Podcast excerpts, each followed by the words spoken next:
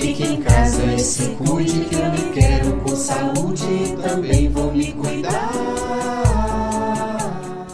21 horas em São Paulo. Muito boa noite a todos vocês que estão uh, acompanhando as nossas lives. A semana passada nós fizemos uma live reprise, porque eu estava combalida.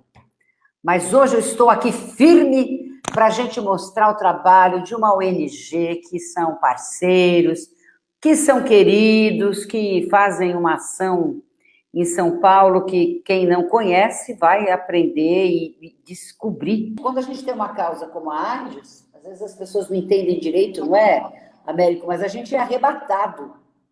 Exato. É, é não é? Eu, eu é. costumo dizer para as pessoas que entram e não saem nunca mais. Eu já trabalhava com home care, já trabalhei em clínica de convênio e tal. E eu já tinha trabalhado no Vida Nova em 2012, eu trabalhei lá por um ano. Eu cheguei no Vida Nova através de uma outra instituição. Então, aí uma conhecida minha que conhecia o Vida Nova, é, eu enviei o currículo, isso em 2012, né? Aí fui, fiz entrevista, comecei a trabalhar. É, aí depois, quando eu voltei, como eu estava precisando trabalhar e o Vida Nova estava precisando de uma fisioterapeuta e eu já conhecia, sempre gostei de trabalhar lá. Daí eu voltei e fiquei, estou até agora. Eu entrei no Vida Nova é, através de estágio da faculdade, eu ainda era graduanda, e eu precisava fazer dois, um estágio é, numa instituição fora da, da faculdade.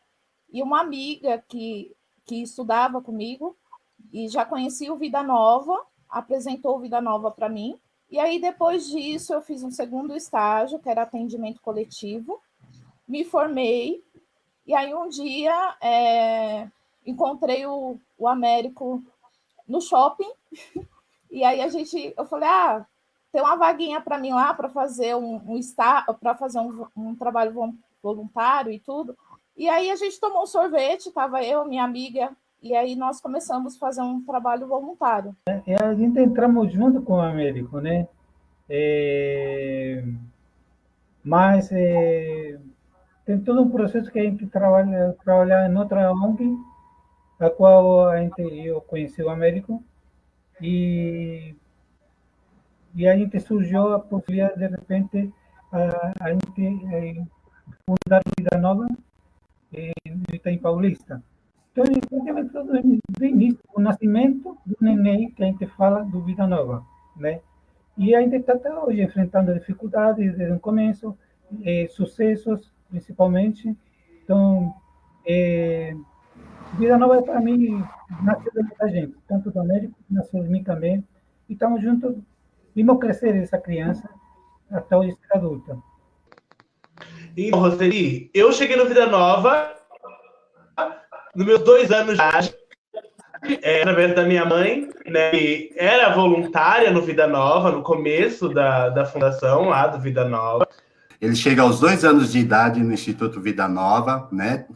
E a mãe dele, obviamente, né, por conta da sorologia, começa a participar, começa a receber assistência, e aí começa a envolver o Alexandre, né, no grupo de convivência, no Avesso Travesso Show, e a partir do Avesso Travesso Show, ele teve um despertar, né, começou a defender a causa, defender junto com a mãe, né, a questão do preconceito, estigma, discriminação, e ele foi tomando gosto pela instituição.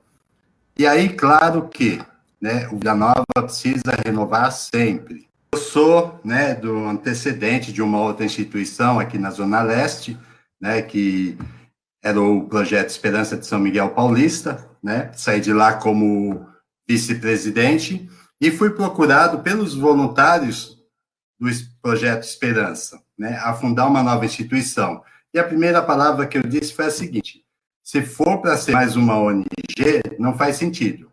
Precisamos fazer a diferença. E aí tivemos várias reuniões, envolvemos outras pessoas, né, tanto da área da saúde como voluntários, e aí começamos a pensar, né, estatuto, nome da instituição, né, que tipo de trabalho a gente ia oferecer, e o nome, ele surge até a partir de uma outra pessoa vivendo com HIV o nosso saudoso Francisco, né, ele que deu o nome. Olha, se você saiu de uma outra instituição, eu também estou querendo estar com você, então por que vida nova? E aí, mais duas pessoas que estavam compondo essa discussão também, então, agregou o nome, Instituto Vida Nova, Integração Social e Cidadania. Né? Então, isso já diz a nossa missão. E graças ao Francisco, que traz o contexto de vida nova, a Simone e o Mauro Bonfim, que agrega integração social, educação e cidadania. Érico, qual é a diferença que Vida Nova está fazendo na vida das pessoas? Olha, Roseli, eu acredito que a diferença que a gente está fazendo na vida das pessoas, né, que nos procuram, a primeira coisa é a questão da escuta é, qualificada, da escuta ativa, que passa, né, pela Vanessa, passa pelo Jorge, passa pela Gláucia, né, e aí a gente identifica as necessidades, que vai desde a questão do alimento, mas simplesmente do escutar, do acolher, né, então, essa é a atual conjuntura que a gente está enfrentando diante da Covid. Estamos vendo aí a situação lá do Viva Cazuza, onde a Lucinha, por uma série de questões dela, enfim, que a gente respeita, está querendo, ao que tudo indica, vai fechar a instituição, porque pela história pela forma pela qual o, o, Cazuza foi organizado, a impressão que eu tenho, primeiro ela disse que cansou, e segundo eu tenho a impressão que ela não não achou uma pessoa que ela confiasse tanto para passar o bastão, não é? E é uma discussão, acho que, que deve permear todas as ONGs. Como é que a gente faz para dar continuidade a um trabalho tão importante? Porque o HIV, infelizmente, continua. Eu quero mudar a minha plataforma, eu estou no celular e eu vou para o computador de novo, que agora vai dar certo. Então, eu quero que você responda essa pergunta e que, na sequência, o Américo complemente para a gente dar continuidade à nossa conversa. Como é que a gente faz? É um grande desafio as ONGs continuarem com o seu trabalho, porque, infelizmente, o HIV continua. Como é que a gente faz para preparar sucessão, Jorge? Eu, assim, eu sempre pensei, eh, a gente tem um grande carinho por ser estar desde o início da instituição, né? Como que a gente fica um pouco ciumento daquilo que você começou mas a gente tem que ser real, hein? de que precisa isso passar o bastão para frente.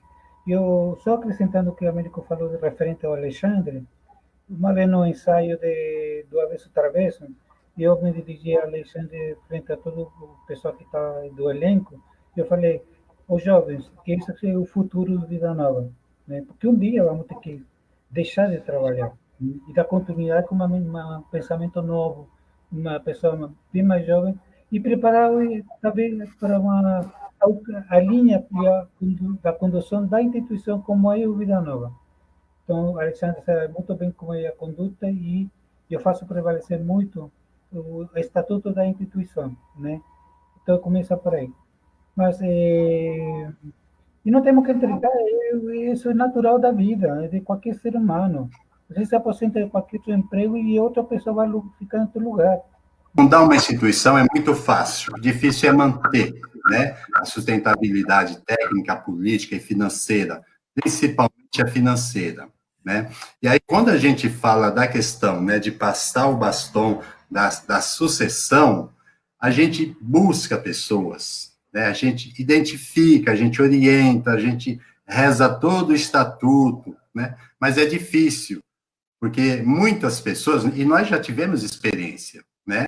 Tivemos diretores que queriam só o status, né? Só queria status. Ah, estou diretor do Instituto Vida Nova, mas precisa colocar, né, a mãozinha ali na massa, né? Amassar o pão todo dia, acordar e dormir com os problemas, né? Então, essa é uma das grandes dificuldades da gente é identificar sucessores, né, para continuar, né? E como o Jorge disse, né? A gente sim precisa sentir confiança para poder pa passar o bastão. São 21 anos de Instituto Vida Nova. Então, a gente também não pode perder esse legado né, meramente colocando pessoas e deixando a coisa acontecer.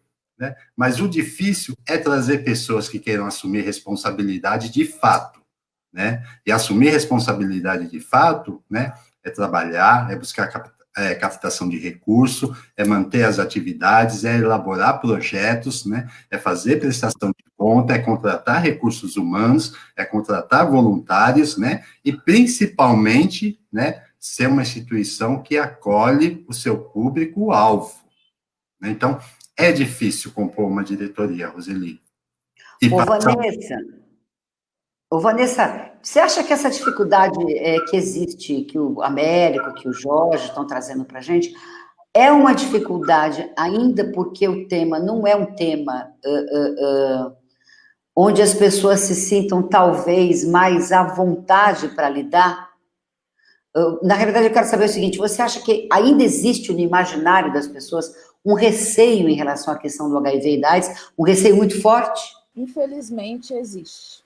Infelizmente, a gente, é, nos atendimentos, ainda me deparo com falas: a minha família não me aceita, a minha família não entende, a família separa os objetos de uso pessoal porque tem medo da infecção.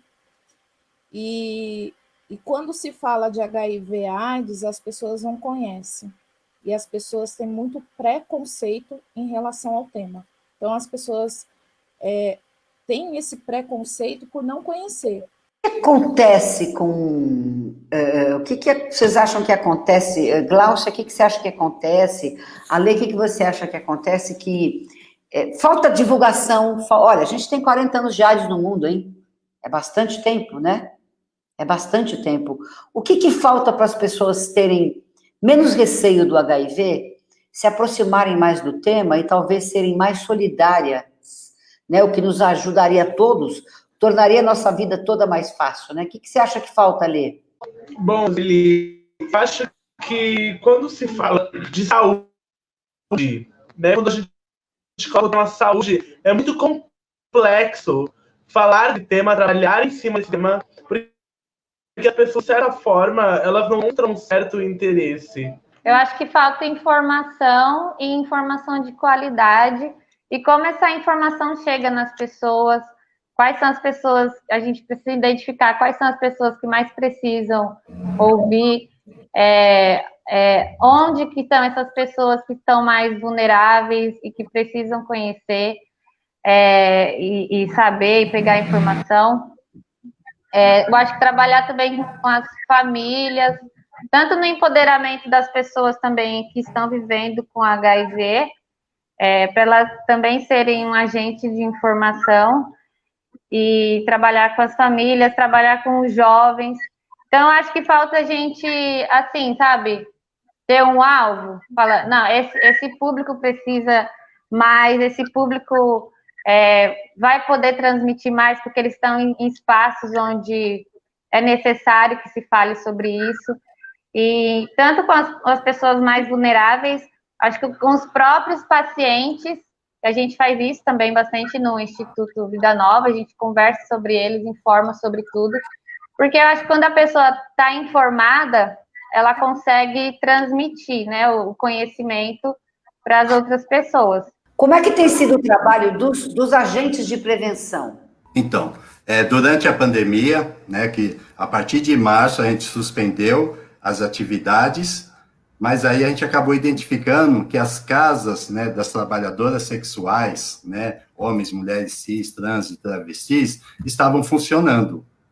Né? Então a equipe se organizou para continuar mantendo o abastecimento desses insumos. As outras ações foram estacionadas, mas a partir de agosto a gente começou a retornar gradativamente.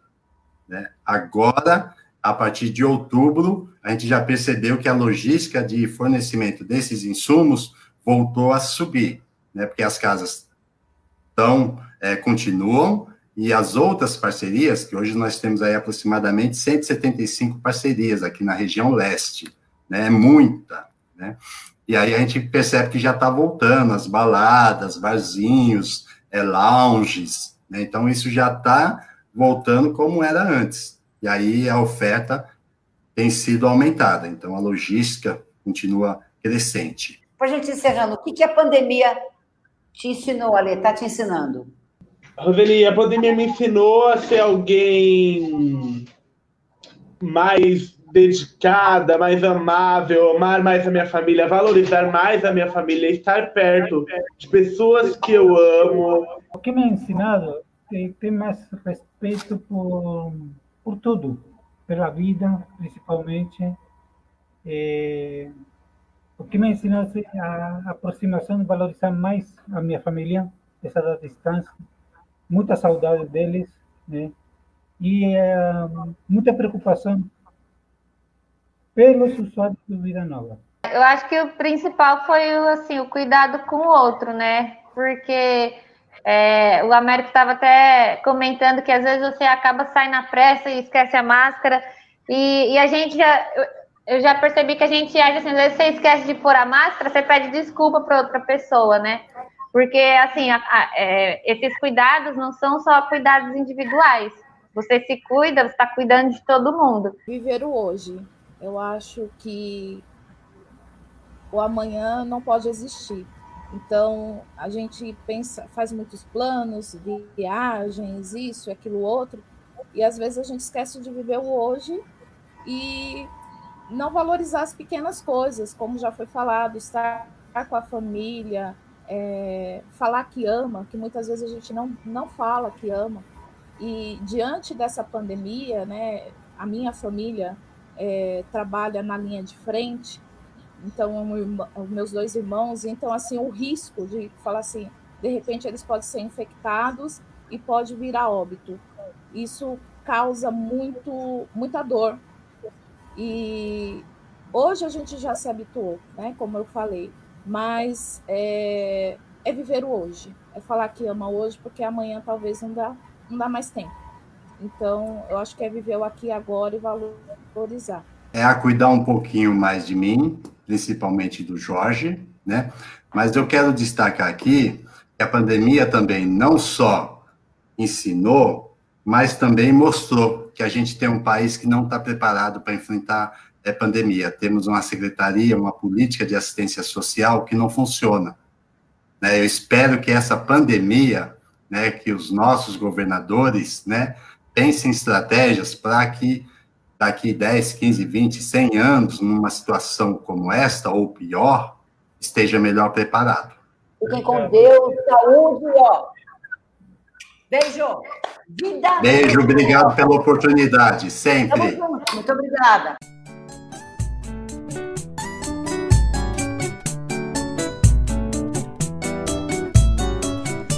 Fique em casa e se cuide que eu me quero com saúde e também vou me cuidar. Cantar um Pixinguinha, um Noel e um Braguinha e a princesinha do mar. Nunca perca esse sorriso, mas que nunca é preciso soltar a voz e cantar.